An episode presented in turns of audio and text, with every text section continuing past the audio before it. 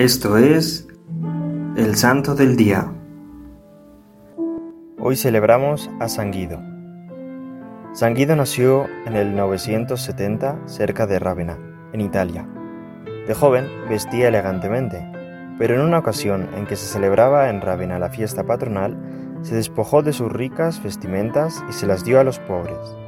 Se vistió con andrajos e inspirado por Dios partió a Roma con esta indumentaria recibiendo en esta ciudad la tonsura. Se encomendó a la dirección de un ermitaño llamado Martín, que vivía en una pequeña isla en el río Po, y allí permaneció tres años.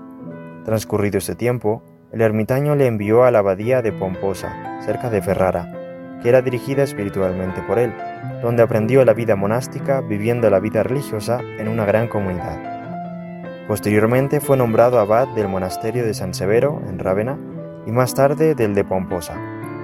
Acudieron muchos, atraídos por la fama de santidad del abad Guido, a abrazar la vida religiosa, entre ellos su padre y un hermano.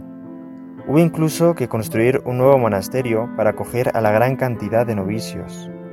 San Pedro Damián fue invitado por San Guido a que diera lecciones de Sagrada Escritura en la abadía de Pomposa, pero quedó tan impresionado con la vida del santo que le dedicó su libro De Perfectione Monacorum. El santo abad, pasado un tiempo, delegó las tareas administrativas en otros monjes para sentarse exclusivamente a lo espiritual y a la dirección de las almas.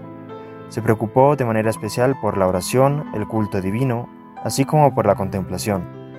En determinadas épocas, sobre todo en Cuaresma, se retiraba lejos del monasterio para dedicarse enteramente al ayuno, la penitencia y la oración.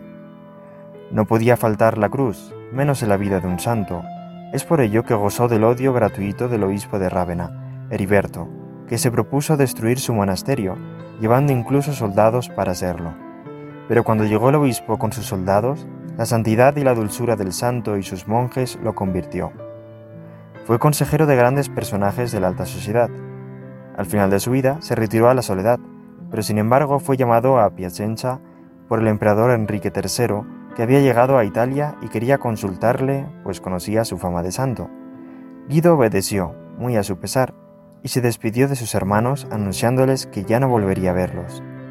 Cuando viajaba a Piacenza, a ponerse a las órdenes de Enrique, le llegó la muerte, cerca de Parma, el año 1046.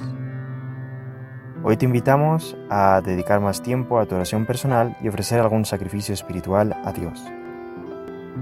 Servidores Amoris Christi, Movimiento Amoris Mater, haz todo con amor.